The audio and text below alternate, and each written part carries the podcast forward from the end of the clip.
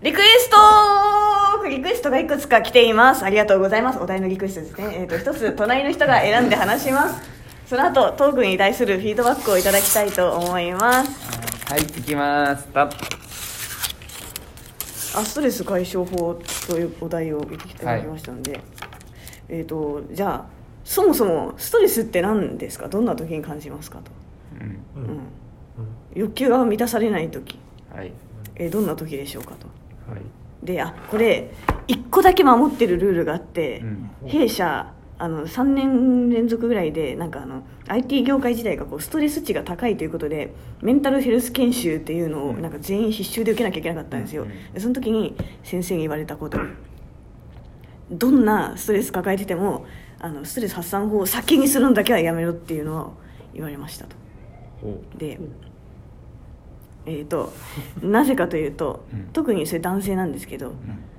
で答え私のストレス発散法から言うと、うん。もう喋ることですね人とねうん。友達と、てかあのもう姉ですね大体もう。姉と話しますね、うん。であの女性ってぺちゃくちゃ喋ることでストレスが減るらしいんですよ、うん。で男性ってあんまりそういうの喋れないんですよね。愚痴とかこううん不満とかあんま喋れないらしくって。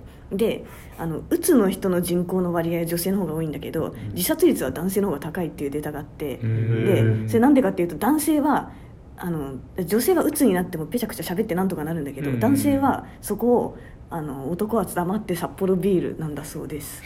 つまりですね。あの黙ってお酒を飲んでしまって。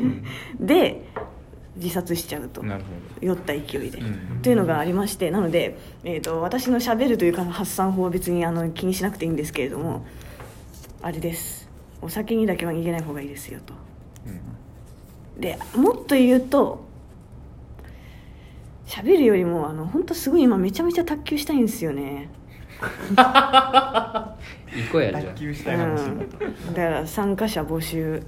行こ行こう行こう。うすぐ渋谷行こ じゃあ次行っていいですか？うはい。は次。これ。はい。えーターニングポイントとそこで何が一番変わりましたか？ありがとうございます。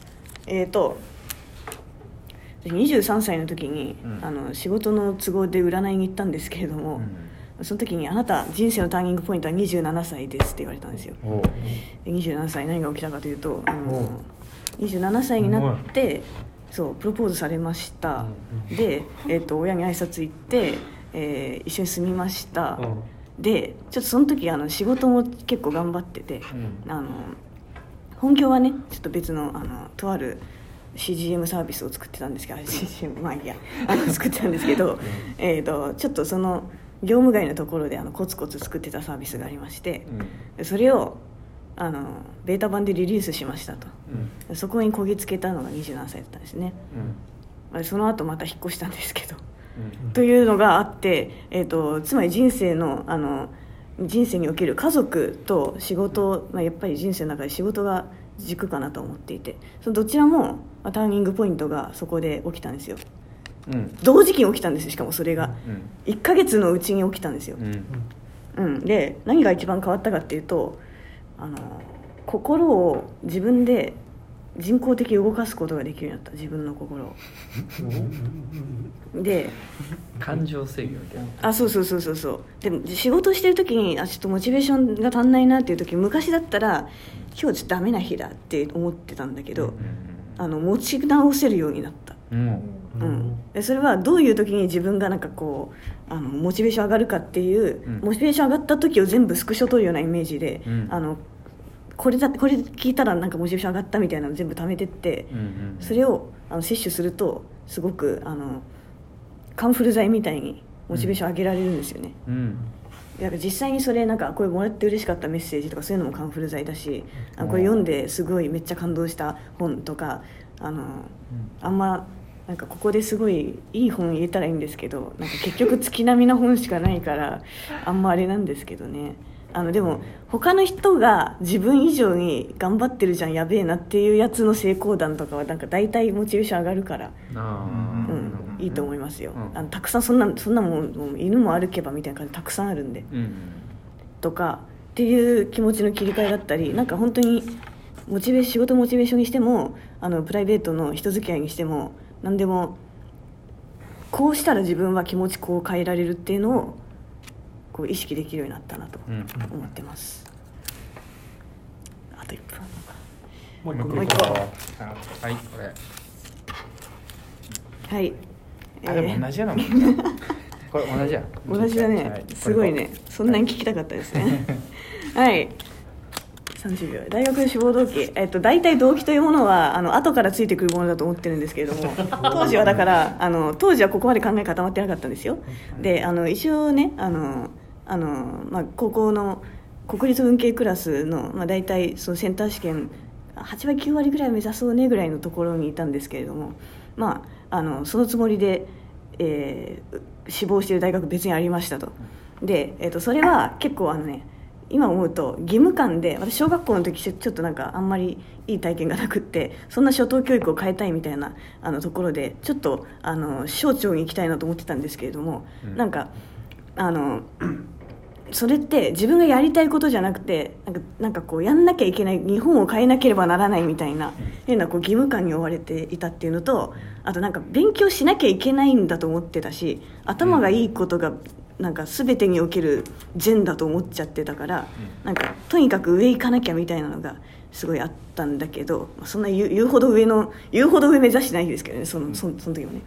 あったんだけどふとなんかセンター試験受け終わった後にちょっと電池が切れてでちょうどたまたまあの西武線ユーザーなんですけど江古田駅でちょっとこう急行待ちしてたんですよね。その時に寒くてなんかしかもちょっとなんかこのまま二次試験受けてなんかどうなるのかなみたいな。なんかその大学行って自分しかもなんか当時のなんかなんですか？そういう目指してた職業のなんか自殺率がまた高くて。なんかこのまま本当に幸せなのかなとかっていうのをその急行待ちの電車止まってる時に考えた時にちょっと江古田駅でフラッと降りたらすごい創作活動いっぱいやってる人たちがいる学校があって、まあ、それがあの西大芸術学部っていうところなんですけどう。んそこがあのこう卒業生たちのなんかもうなんか偉人たちのポートフォリオみたいなのがバーってあって、で私が好きな爆笑問題の2人とあの三谷幸喜さんと吉本バナナさんと工藤官九郎さんとがみんないたんですよね。いやなんかねあの招かれて天国の三途の川みたいに見えて招招かれてる気がして。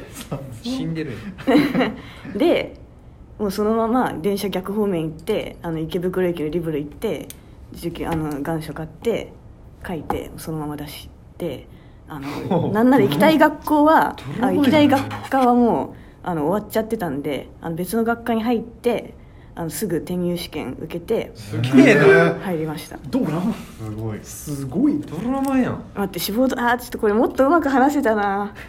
聞いてよかったわ、いやでもなんかでもとにかく大学の志望動機はって聞かれたらあの動機は後からついてくるものなんであの当時は考えてない何も考えないでまあ彼が言ったようにちょっと言っちゃったけど今思えばあの一番やりたいことがそこにある気がしたからなんじゃないでしょうか。かっけー。けあんまりでもねちょちょちょなんかなんかわかんない。最後最後なんか リカバーリカバーした。最後リカバーした。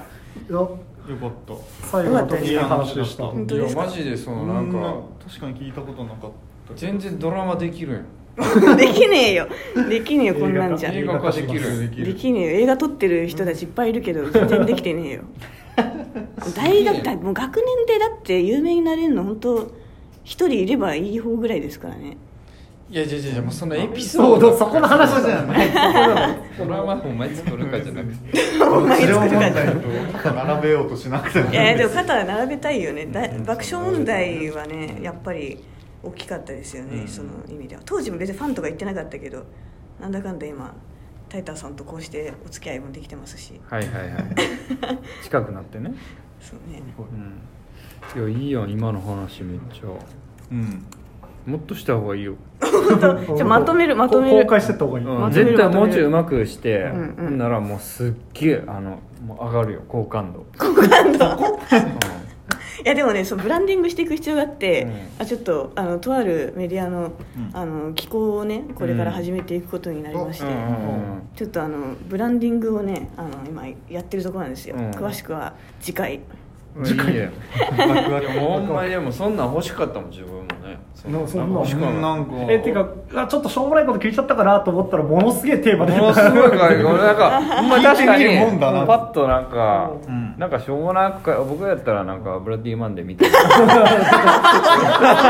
それはそれでおもろいんだけど。それはそれでいいよ。見たから来たみたいな。そういうかっこいいなと思って来たみたいな。就職率99.9ぐらいだったから入ったから。あーあそうだから親の反対すごくてうんうんうん勝手に願書出したから、うんうんでしかもなんか受かってたあのセンターで受かってたところは全部、あのそこ行けって言われない捨てちゃったから。すごいな。すごいな。それいいよ。ドラマだマジで。それいいよ。めっちゃいいよやいやいやいやいや。いやでもどうしても行きたくなってうん。他まああの青学とかね立教とかだったんだけど、いや手伝うからその話めっちゃちゃんと作ろう、分かった。青春してるなすごいなそうなのかなそれめっちゃいい、うん。その話しすぎてもうわけわからん11分なってる。あとハイモチベのログを取る話よかったですね。あそれめっちゃいい。結構なんていうかテクニックがあって。しかもなかなかできひんっていうかなんか、いやそこでおすすめの書籍がいい感じだといいんだけど結局さえこここでなんかバイネームで名前言うとちょっと著者に失礼だから言わないけど、うん。